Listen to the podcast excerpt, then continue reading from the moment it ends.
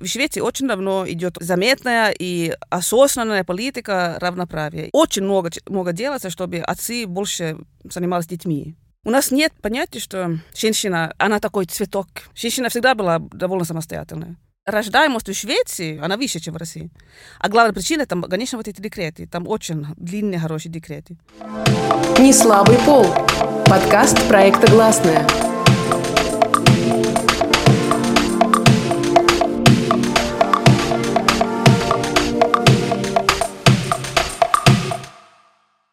Всем привет! Это подкаст «Не слабый пол» проекта «Гласная» и я, его ведущая Настя Седухина. Тема этого выпуска — гендерная политика в странах Скандинавии, которые считают наиболее передовыми в мире в плане равноправия полов. Почему в северных странах так много женщин-политиков? Как выглядит общество победившего феминизма? И над какими гендерными вопросами в Скандинавии работают сегодня? Гостья подкаста — журналистка из Финляндии Анна Лена Лаурен, которая давно работает в России и несколько лет назад даже написала книгу «У них что-то с головой у этих русских». Анна Лена родилась в Финляндии, ее родной язык шведский, поэтому она может рассказать о двух скандинавских странах. Год назад весь мир обсуждал новое женское правительство Финляндии. Премьер-министром тогда стала 34-летняя Санна Марин. Министрами стали четыре женщины. И было ли это удивительно, Анна для вас и для жителей Финляндии? И да, и нет. С, с одной стороны, нет, потому что у нас давно есть много женщин в политике. Министр, что мы, на, на, на правительство много женщин. У нас очень давно такой принцип, что все стараются делать так, чтобы на правительство было более-менее 50-50 женщин и мужчин. Не то, что на 100% это всегда получается, но стараются. А с другой стороны, стороны да, было удивительно, потому что все-таки и премьер-министр, и все лидеры всех партий, которые входят в наше правительство, они все женщины. То есть э, и такого, конечно, раньше не было. Естественно, ну, с одной стороны, люди гордились, а с другой стороны, не всем это нравилось все равно, потому что столько женщин все равно, даже мы не привыкли, что пока прямо все. То есть было много недовольства. Не то, что много, я не скажу, я не скажу, что много, но было такая, типа, ну, все-таки было бы хорошо, что там имеет несколько мужчин. Но я сразу хочу сказать, что феминизм в скандинавской форме, ну, традиционном, она не говорит, что нельзя иметь мужчин в правительство. Это на самом деле, так, чтобы что так это все сложилось, это на самом деле исключение. Я считаю, это очень полезно. Потому что только как ты видишь, что вдруг все, во всем правительстве почти только женщины, и главное, все лидеры партии только женщины, тогда ты понимаешь, почему это ненормально, что все только мужчины. Раньше же это было так, и во большинство странах это до сих пор так. И ты понимаешь, что нет, лучше, чтобы было и то, и то. Ну да, то есть основы политики, феминизма, чтобы было равноправие. То есть 50% Правильно. мужчин, 50%. Правильно, да-да. И феминизм в своем традиционной форме, я считаю себя традиционным феминизмом. Это, это именно равноправие. Речь не идет о том, что женщины лучше, а равнее. И это очень важный принцип. А можно ли сказать, что вот это вот правительство, оно уже, получается, проработало год, да, что в плане принятия решений она как-то отличается от предыдущих мужских правительств? Ну, это, конечно, сложно сказать, потому что это правительство, оно очень, очень хорошо вышло из кризиса корона. Она, она только Санна Марин стала премьер-министр, а сразу, почти сразу у нас случилась пандемия короны. И у Финляндии, ну, пока то, то, то, конечно, но пока все хорошо, то, что у нас уровень смертности низкая очень. И вообще они могли как бы ограничить это, это, это все очень эффективным способом. Причем они еще не закрыли общество. То есть у нас не было локдаун, как на, в Англии, например. Я не говорю, что это потому, что правительство сидели только женщины, но я, конечно, очень рада, что сначала, то как это получилось, сначала у нас правительство, первое правительство в нашей истории, когда все лидеры партии женщины, случается пандемия, очень большой кризис, и они вышли ну, просто на отличие. Они разрулили ситуацию супер. И премьер-министр Санна Марина, наша молодая, 34 года, ну, 5 сейчас, как, 35, как вы говорили. И она стала очень популярной сейчас, потому что она говорит очень явным языком, она все объясняет, она очень спокойная. Они хорошо, пока они хорошо поступали. Пока что хорошо справляются. Да, очень хорошо. Швеция гордится тем, что у нее, как говорят в Швеции, первое в мире феминистическое правительство. С 2014 года вопросы гендерного равноправия у него в приоритете. А каким образом выстроена там политика в стране, в чем она проявляется, вот это вот. Но это такой, я хочу сразу сказать, что вот это феминистическое правительство, есть тоже феминисты, которые довольно критично к этому относились, потому что это, там, конечно, есть такой некий плакатный, как сказать, качество. Просто ты говоришь, что я феминистическое правительство, ну, это еще нужно смотреть, что ты делаешь, да.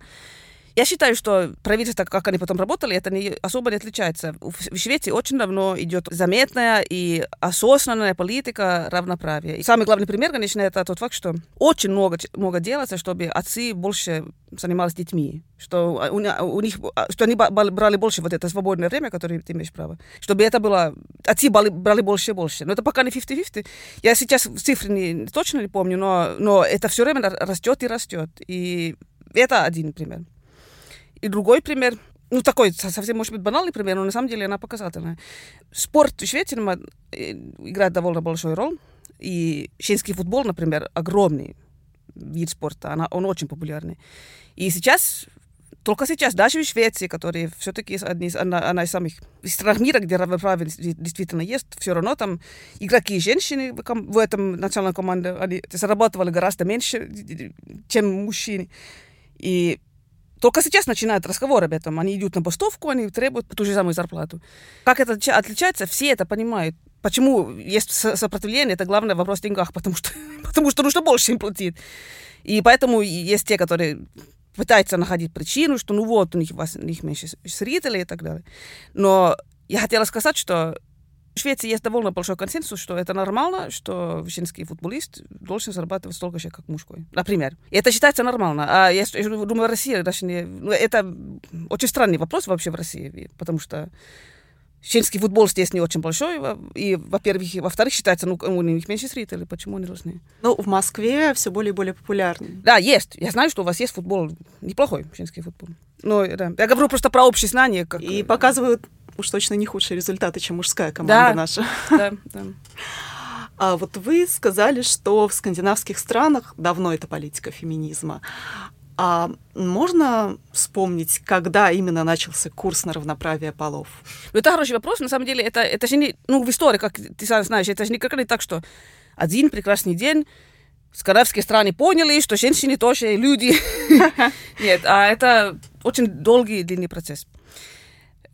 Я думаю, что одна причина, почему это быстрее нас, у нас произошло, чем, чем в многих других странах, наверное, была тот факт, что... Сейчас думаю про Финляндию, это, где я сама родилась, я, я гражданка Финляндии.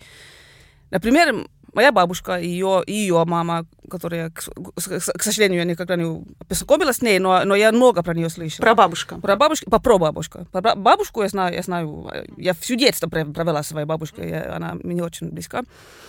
Но она тоже много рассказывала про свою маму. И они ни бабушка, ни прабабушка не были феминистки. Им это было бы очень приятно даже об этом говорить. И они оба считали, что да, мужчина главный.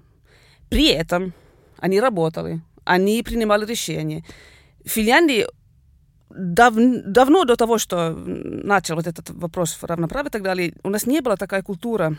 Женщины должны все время молчать. молчать. Хотя даже во время бабушки, бабушка муж, мужчина была главная, все равно Женщины всегда участвовали во всех работах в фермах. Финляндия была аграрная страна. Женщины там очень большой доли, очень много приниманий делали. И потом у нас была война, все мужчины на фронте, и женщины все делали сами. И я, это очень интересно, потому что в России еще тоже мне часто говорят о том, что здесь было то же самое, понятно.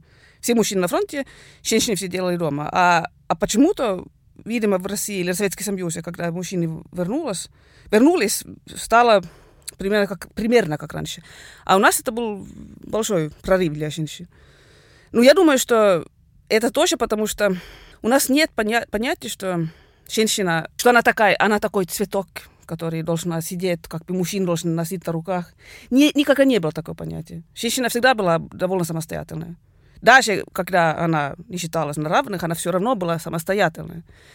Как моя бабушка, например. Как она разрулила эту ферму сама все. Еще у нас играла очень большую роль школа, то, что у нас все говорят, что у нас самое хорошее образование. К сожалению, сейчас, я считаю, уровень наше образование падает. Но все равно она, она до сих пор хорошая, и, и она всегда была хорошая. И там, конечно, всегда все дети, независимо от пола, получили то же, то же самое образование. Да, вот я как раз хотела спросить про именно образование и про то, как воспитывается вот это вот равноправие полов у детей, у студентов. Мне 44 года. Когда я ходила в школе, нас не воспитывали при, особо.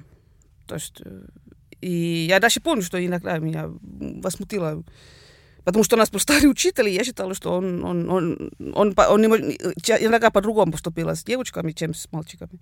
Но я как бы возмутилась к этому, и для, для меня это не было нормально. Это, наверное, о чем ты говоришь, что даже тогда, 70-х, 70 80-х годов, это не считалось нормально так поступать. А сейчас я бы сказала, что это не то, что... Это сейчас я говорю про Финляндию.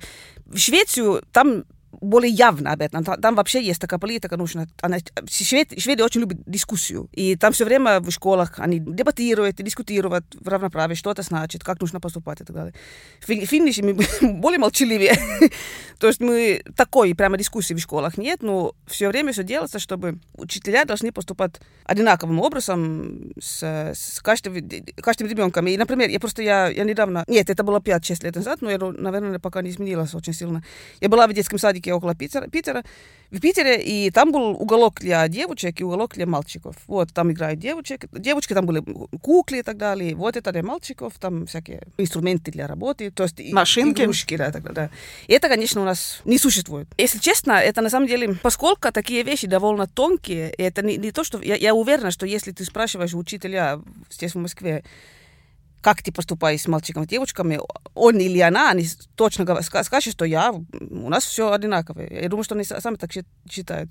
Но я просто вижу, что это не совсем так. Я, я, это была одна причина, почему мой ребенок, она ходит в финской школе здесь в России. Главная причина, потому что дома мы говорим на шведском, она должна точно научить финский, поэтому в финской школе. Она, она, она, конечно, тоже по-русски говорит хорошо, потому что все ее хобби, занятия, все на русском.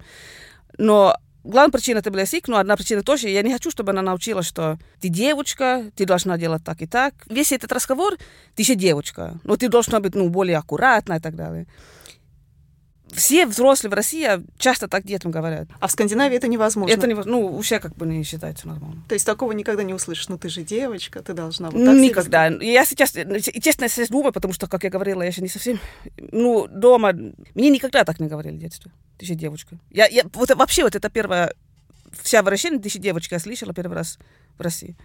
И это, я, я считаю, это играет, играет большую роль, потому что в России, что интересно, в России, во-первых, есть очень много сильных женщин. Э, есть уровень образования среди женщин, она выше, чем среди мужчин. Есть огромное количество вот женщин-бизнесмены, женщин-журналисты, ну, вообще, то, что это с одной стороны. А с другой стороны, в России есть вот этот идеал, что вот, ты же девочка, и, и мужчина должен свою женщину на руках нести и так далее. А этот идеал у нас просто нет. Я думаю, что на самом деле, наверное, в этом очень большая разница. Еще в России очень любят говорить, что мужчина голова, а женщина шея. Да, и еще интересно, многие женщины любят так говорить, и они считают, что я очень умная, потому что я делала так, что мужчина думает, что он принимал решение. На самом деле это я принимал. Ну да, решение. что и манипулирует. Считает, манипулирует, да. Это считается типа знак интеллигент. То есть вот, она знает, как стоит поступать. У нас просто другой менталитет. То есть э, я не хочу быть шея. Yes. То есть какая шея? Я хочу с моим мужем, ну, я сейчас не замужем, ну, или с моим парнем, просто говорить на равных и решаем проблемы. И вот я, я хочу тоже добавить, например, я не умею поменять колеса на, на машину. Допустим, был бы... У, меня, у меня нет мужчины, кстати, но я не умею поменять. Если был, был муж дома, я бы попросил, чтобы он сделал. Я этого не умею просто. Ну, я умею делать другие. Я могу как бы водить лодку, я, я делаю всякие вещи. Но я не, я не считаю, что на каждой зиме обязательно каждый нужно делать каждого. Ну, если люди так хотят, конечно, я считаю, это алабонер, это все хорошо. Но я не такой феминист, что я не, я не на каждом мелочи все мерю. Ну, просто я не хочу бить шею. Анна Лена, вот э, вы упоминали, что в России, да, там игрушки в детском саду у девочек и мальчиков раздельные, а как вот, например, в Скандинавии дети все играют вместе, и все там и машинки, и куклы, и так далее. Да, все вместе, да. Угу. И если мальчики хотят играться с куклами, например, это считается нормально. И это даже приветствует. Да, особенно в Швеции. Это тоже, иногда я считаю, в Швеции тоже немножко перебор, то есть это, это приветствует, это, это очень, хорошо. Я считаю, что нужно просто нейтрально, как бы. Пусть каждый ребенок играет как хочет. Но я тоже понимаю, почему, потому что Потому что все равно мы все часть этого... Ну, наше наследство тоже патриархальное, то есть это нельзя отрицать. Конечно, у нас было патриархальное общество, и до, и до сих пор есть остатки, и поэтому я понимаю, что потом, получается, перегиб ну, на другой стороне, это тоже как бы довольно естественно. Но да, для нас важно, чтобы все играли вместе, то есть э, физкультура вместе, и все. То есть и нельзя как бы делать разницу. В одном из предыдущих выпусков нашего подкаста «Неслабый пол» мы обсуждали, что в России существуют так называемые бонусы за отцовство и штрафы за материнство. То есть мужчины после рождения ребенка получают больше, а женщины меньше. И э, в решении этого разрыва теоретически, ну вот как наш эксперт говорила, мог бы помочь декретный отпуск для отцов. Мы раньше упомянули уже, вот, а, Анна Лена, вы говорили, что мужчины в Швеции, что правительство делает так, чтобы они проводили больше времени с детьми. Вот вообще, как обстоят дела в целом в Скандинавии именно вот с такой вот политикой, да, получается, ухода за ребенком, декретный отпуск. Можете рассказать поподробнее, чтобы было понятно? Ну, например, Финляндия, которая лучше всего знаю, знаю поскольку... Ну, там система такая, что беременная женщина, она работает до несколько недель до, до родов, она сама может решать, она может и до родов работать. То есть это, это, если я могу просто один раз одну вещь добавить, я просто забыла. Тоже интересный факт, это для меня тоже один фактор равенства, как ни странно, вот как общество поступает с беременными женщинами. Потому что в России беременность, очень часто люди думают, что это какой-нибудь типа болезнь, это очень опасно, нужно так аккуратно, ничего нельзя, и сол нельзя, и жир нельзя, и ничего нельзя. Ну, я, я еще была беременная, я, и Финляндия говорит, что ты можешь все, в принципе. Но не все. Они, конечно, говорят, что сырая рыба нежелательно, алкоголь нежелательно. Ну, это такие очевидные вещи, понятно. Но вообще для меня, если честно, вот этот подход, что беременность это какая-нибудь мифическая вещь, и нужно все время беречь себя, и, и тебе ничего нельзя, это тоже для меня способ контролировать женщину. Беременность это нормальное состояние для женщины. И ты, как я говорила, ты можешь, например, на, на почти все ты можешь делать. Ну, может быть, не, не в самом конце, конечно, как это уча, уже как э, гипопотамус, но это... То есть и, и нельзя вот этот весь мифологическое отношение к женщине мне не очень нравится. Но это, это другой вопрос. Ну, ну, просто чтобы отвечать на ваш вопрос по поводу того, как это конкретно. То есть после, после родов у женщины, тогда, тогда у женщины есть у нас обязательный, по-моему, это два месяца, когда женщина только берет отпуск. А потом мужчине можно пополам это делать.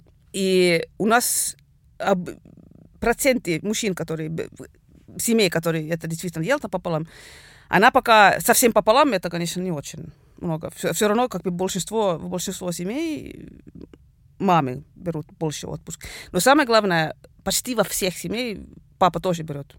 И берет все больше и больше постоянно, э, все время. Хотя феминистки считают, что это недостаточно, и это слишком медленно, и это, наверное, так и есть. Но вся политика в том, что оба родителя равнее, то есть папа такой же важный, как мама, и как бы в глазах государства.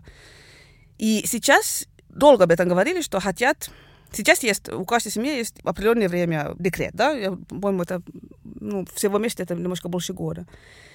Мама может это брать, или папа может это брать, или может пополам. А сейчас хотят делать так, чтобы у каждого родителя есть. Типа вместо того, чтобы одной семье один год, у папы 6 месяцев, у мамы 6 месяцев. Если папа не хочет брать свой 6, тогда мама тоже не может их брать. А это, ну, как бы по закону пополам.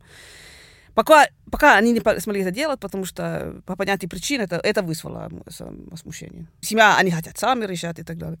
Ну, в принципе, я не против, потому что мы еще не говорим, что мы от вас отбираем время, а говорим, что вот папа, вот мама. Делать как хотите. То есть, ну, это как бы потихоньку нужно к этому идти. Но я, я хочу это сказать, что ты делаешь один шаг, а потом это все равно недостаточно никогда. Нужно все время дальше и дальше. Да? То есть, и это, это не потому, что мы феминистки, мы такие, мы хотим все.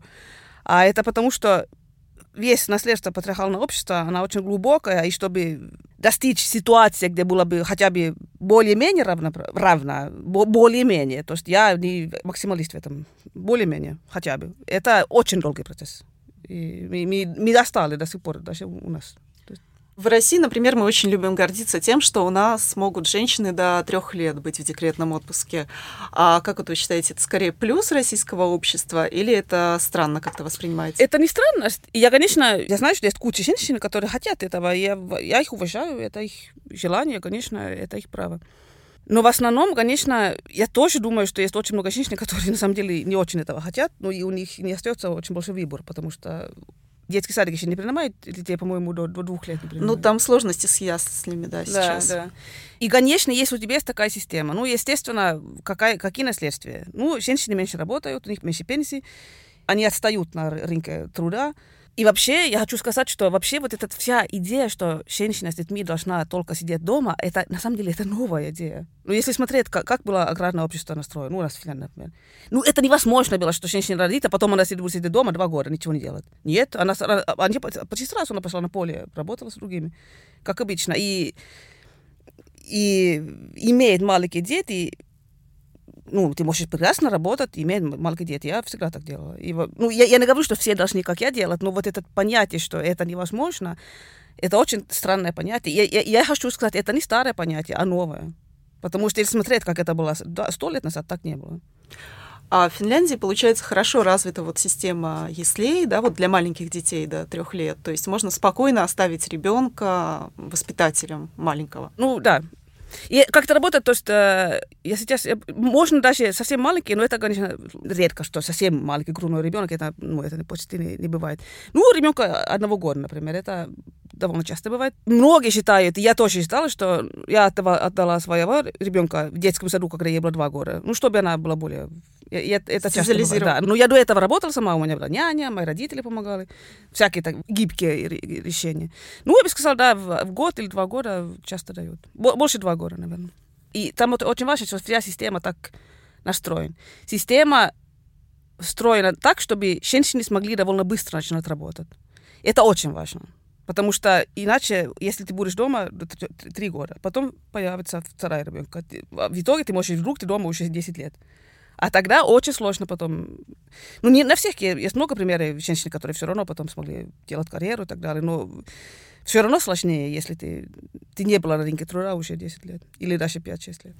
А в плане зарплат, вот у нас в России, ну и вообще в целом по миру, по-моему, на 30% э, женщины получают меньше мужчин. В Скандинавии удалось как-то сравнять? Ну, у нас не 30%, по-моему, сейчас это зависит от сферы, но все равно 10-20, то есть все равно...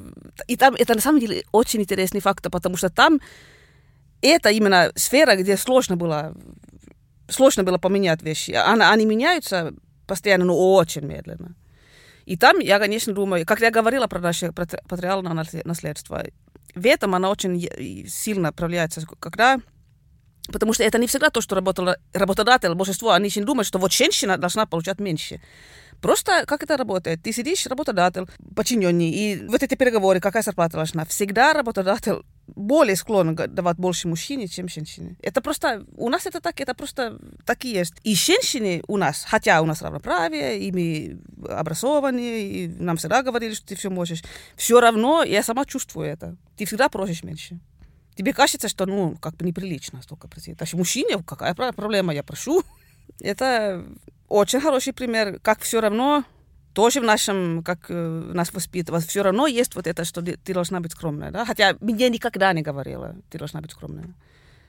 Я просто чувствую, что я не могу сколько просить, как мужчина. Я пытаюсь это, как бы, конечно, научиться, но сложно.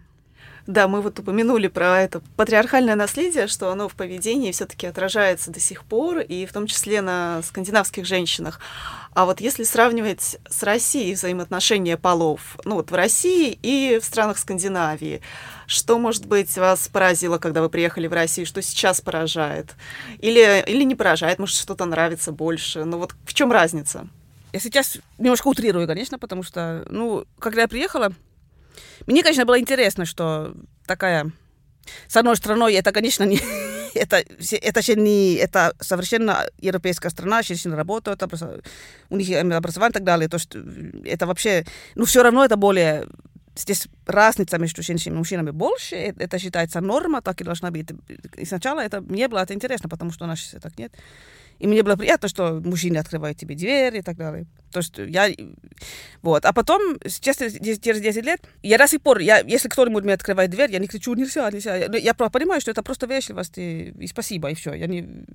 Но то именно вот то, что, о чем ты говорила, что как-то женщины гордо говорят, что вот я шея, мужчина голова, я, я все на самом деле принимаю все решения, а он просто не понимает. Это на самом деле, как я считаю, самообман, потому что потому что это все равно он... И сейчас я говорю про женщин, которые дома, и мужчины зарабатывают все деньги, а они... Вот он находит себе более молодую женщину, и все, и ты будешь без ничего. То есть это такая... Ты считаешь себя очень умным, но на самом деле ты очень ранимый. Как бы ситуация твоя, ты можешь как-то угодно им поменяться, и тогда у тебя будет ничего. Я не знаю, может, потом судеть может добиться дом или машина или что-то еще, но, но все равно ты все время более слабой позиции. То есть российские женщины более уязвимые. Да, и сами, не все, конечно, но сами часто этим гордятся и говорят, что ты просто не понимаешь, мы просто такие умные. А я считаю, что это, это ты просто не понимаешь, что ты все равно, ты, ты ничего не сделаешь, если твой мужчина уходит. Ничего не сделаешь. То есть это... И нельзя, я считаю, нельзя как женщина себе поставить позицию, где ты все время зависишь от, от мужчины. Это, это очень... По, по этому поводу, хороший, например, моей, моей семьи. Моя бабушка на папиной стране, она была фармацевт, она работала, до того, как она встретила мою, моего дедушку, она работала фармацевтом. И, ну, тогда это не было, это было до, до войны, ну, чтобы женщина имела именно профессию, работала фармацевтом, это ну, не так распространено. Большинство женщин работало как бы в, на, в своих фермах. И она потом перестала работать, родила трое детей. Она, как все женщины, отвечала за ферму, пока дедушку... Там, ну, там была война и так далее. Потом... Но она говорила, моей, моя тетя мне рассказывала, что когда она она, ей исполнилось 18 лет, она вышла из школы, бабушка ей сказала, что моя девочка, не забывай никогда, что каждая женщина должна иметь свои деньги. И это важно. Я считаю, это может звучить так, ну, материально неприятно, но надо иметь свои деньги. Это значит, надо иметь свою работу, свои доходы. Нельзя, если ты все время будешь тебе придется спросить, спросить у, у мужа, ну дай деньги, но ты все равно зависит от него, это, это плохо. И, и я, я хочу сказать, что я уверена, что очень много мужчин в России, это точно очень приятно. То есть они же тоже жалуются часто. Ну, все равно пилит, просит, она хочет то, хочет то, то она хочет все. Просто гораздо проще для всех, чтобы оба имеют свои деньги.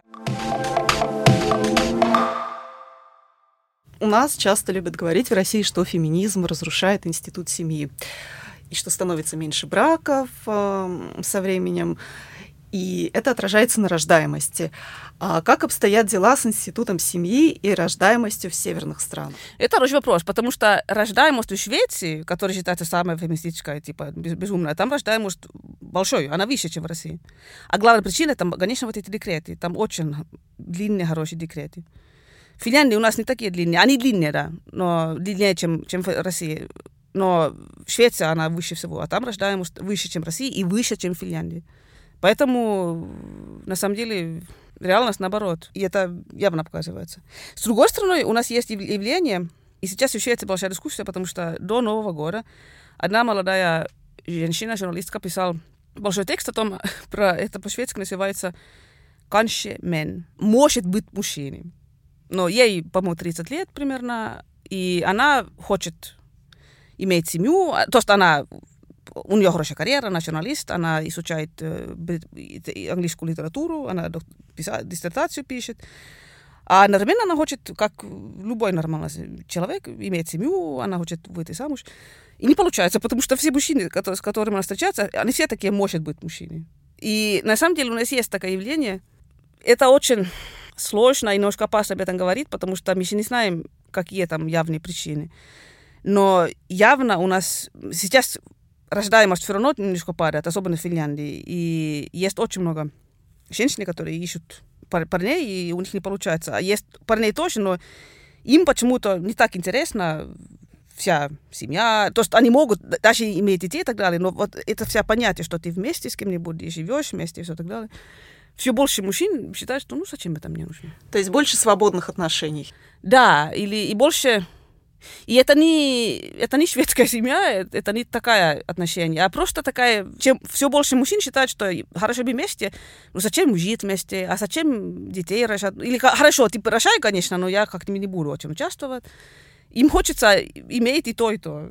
И вот этот э, журналистка Юсефин Холмстом ее зовут, она пишет, что это, конечно, ее очень критиковали после этого, но она пишет, что получается, Именно потому, что мужчины знают, что даже если их девушка забеременеет, они могут...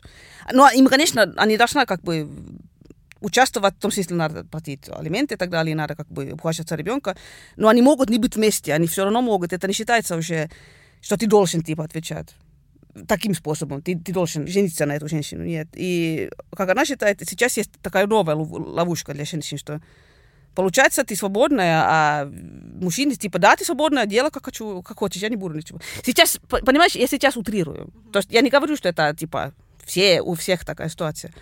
Но об этом стали писать больше. И это, конечно, интересно. Я, я думала, если сравнить с, с Россией, например, это очень интересно. Потому что в России все-таки у вас есть идеал остался, что мужчина должен отвечать. И если у тебя, хотя, конечно, в реале это не так, не всегда так, но все равно есть понятие, что если у тебя есть ребенок и мама, ты, ты отвечаешь и, и для мамы, и для ребенка. Ты должен как бы обеспечить, чтобы они могли жить нормально. А у нас нету такого. То, что... я, я не считаю, что так и должно быть, я просто объясняю, как это работает по-разному, что...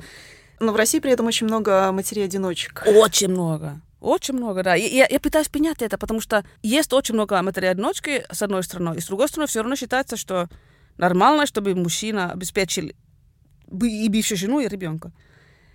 Но это не происходит, не всегда, часто это не происходит. А все равно так считается. Я не понимаю, это такой парадокс. То есть... А, то есть есть установка в обществе, а на деле это часто не работает. Да, да, да. Я пытаюсь понять, на самом деле, как это, почему это так?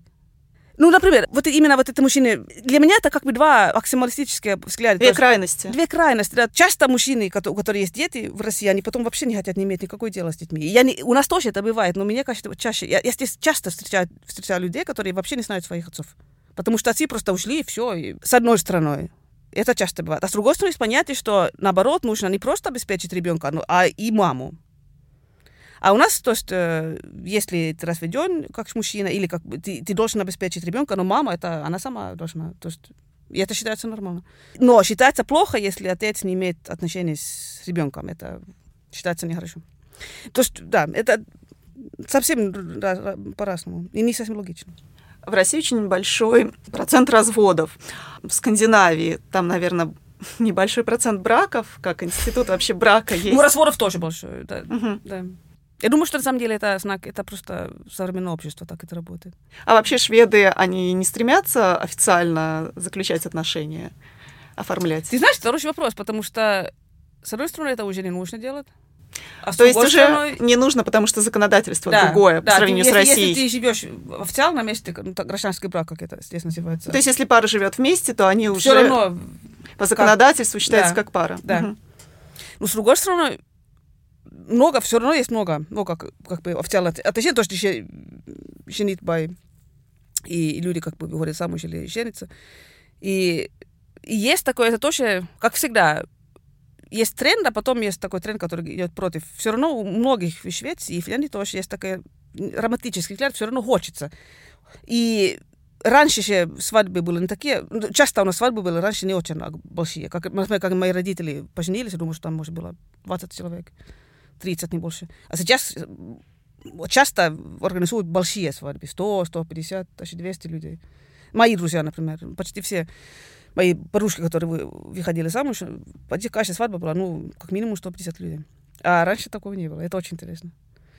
То есть, э, это всегда так. То есть, э, противоречие, это нормально тоже для общества. В России часто возникает предложение о том, что необходимо запретить аборты ради повышения рождаемости, поддержания семейных ценностей.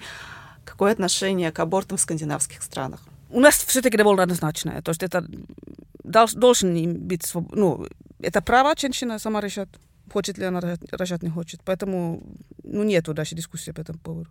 В Финляндии чуть строже, чем в Швеции. То есть в Финляндии это, по-моему, до 12 недели это нужно делать. Если после 12 нужно иметь специальная причина. Но, и, конечно, если очень, ну, это возможно добиваться, если. А в, в Швеции это, по-моему, даже до 18 недели это свободно, а потом нужно еще выяснить. И в Финляндии долго, и до сих пор, по-моему, если хочешь делать аборт, все равно у нас всегда есть разговор с врачом. А в Швеции ты просто приходишь и говоришь, аборт, они тебе дадут вот этот, э, либо лекарство, либо, ну, вот это маленькая операция, это, это еще операция называется. Ну, это уже сейчас почти не делается, а, а дают вот это, это лекарство.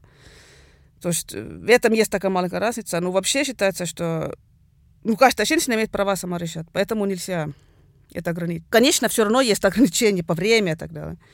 Но так эта женщина должна сама решать. Ну и, наверное, в школах, да, больше разговоров. А... В школе много об этом разговаривают. И в школе очень много дают информацию про презервативы, про э, что-то знать сексуальные отношения. Очень давно это делается. Я считаю, это очень важно. Потому что и особенно сейчас, поскольку у всех подростков у них есть свободный доступ к любой порно в интернет. Это же везде есть. И ну, это вообще невозможно ограничить, поэтому нужно. И я считаю, важно, чтобы... Конечно, каждый, все родители должны тоже об этом говорить, но нету гарантии, что они это делают. Поэтому школа должна быть, как я считаю, должна давать довольно нейтральную информацию, как это все работает. Потому что очень часто нельзя доверить интернету в этом случае, к сожалению. А должен быть человек, который спокойно тебе рассказывает, рассказывает это подросткам. Если говорить про взаимоотношения в паре и в семье, как распределяются сейчас обязанности по дому? Все мои подружки, которые замужем, а, они почти все жалуются, что муж не делает достаточно дома для этого. Почти все. Хотя, мне кажется, они много делают. В шведских, финских семьях, да? Да, особенно в Финляндии больше. Как... Нет, и в Финляндии, и в Швеции они везде, везде женщины жалуют. Жалуются везде. Я уверена, что, наверное, большинство женщин правы в том, в том смысле, что все равно э, часто, не все, ну, почти, очень часто, все равно это все в конце концов, если мама не проверяет, что все было сделано, все равно все разваливается все равно как бы все рассчитывают, что мама за все отвечает. И это моим подружкам раздражает сильно, что все равно это потом на меня все. То есть, и, и тоже есть очень такой самый обычный конфликт. Это, это очень смешно. То есть э, папам, отцам надо давать больше ответственность. Поэтому маме говорит, хорошо, ты сейчас, я пораньше поеду на работу, я одеваю детей до школы, до детского сада и так далее. А потом звонят из детского садика, что ребенка без овера, без, я не знаю, перчаток, без шапки. Ну, для папы это же не так часто. Это тоже стереотип, но на самом деле она часто так, что папе они не так внимательно смотрят. И все равно потом проблемы. И женщина ругает на папу, вот, опять, ты, ты, ты не можешь нормально делать. А он, я же делал. Я как бы... И такие конфликты очень часто. Ну, в основном, в основном, конечно, считается, что отцы должны участвовать. И отцы могут очень много делать. То есть просто в России, мне кажется, до сих пор немножко считается, что нельзя требовать от мужчин то, что он не может. Как мне кажется. Беречь от мужчин, потому что им сложно, вот детей и так далее. И на самом деле это сейчас совсем не так. То, что нормальные мужчины совершенно нормально могут ухаживать за детьми. Другое дело, что просто я смотрю на... Они, им просто не так важно все детали часто. Мамы возмущаются.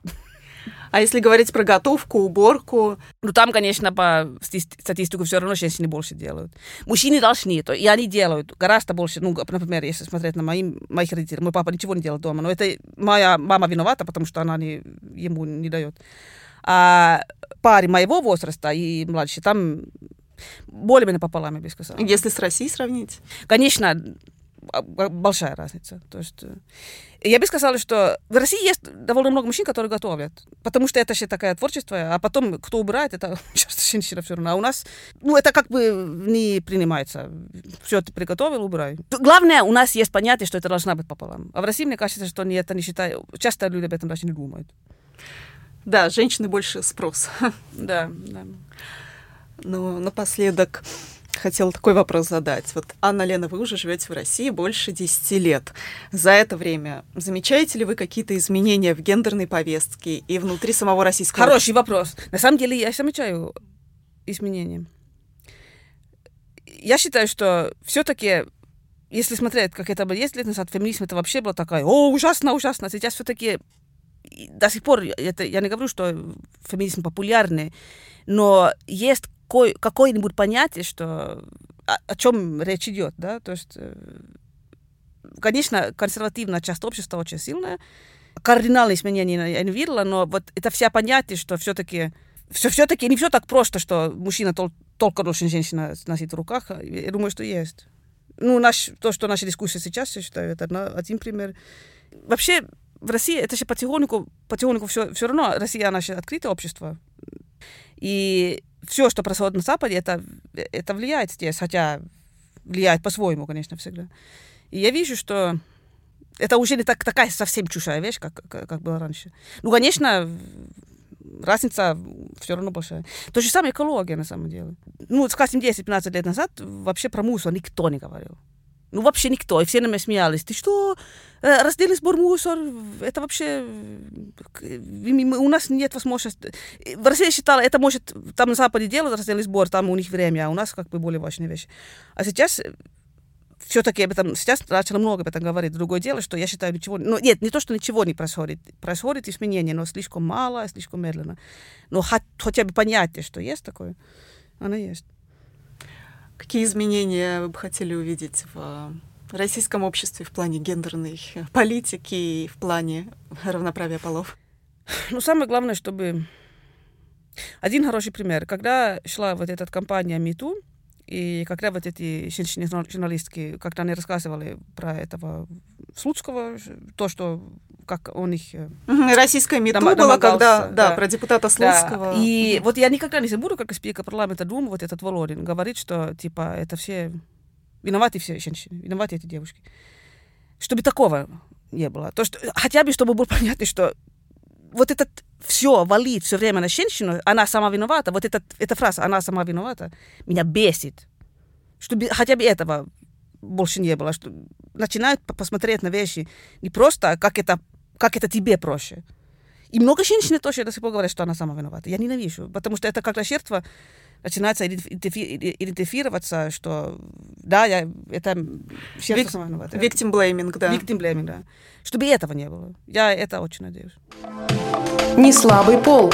Подкаст проекта «Гласная». Если говорить о домогательстве со стороны мужчин, не только они виноваты. Мой муж меня бьет, а почему ты не задумывалась об этом? А что ты сделал для того, чтобы он тебя не бил? Там существует глагол теперь «харасить». Как? Харасить. Но только не надо из этого делать миф, что у нас острейшая проблема с насилием в семье. Цифры должны были быть другие.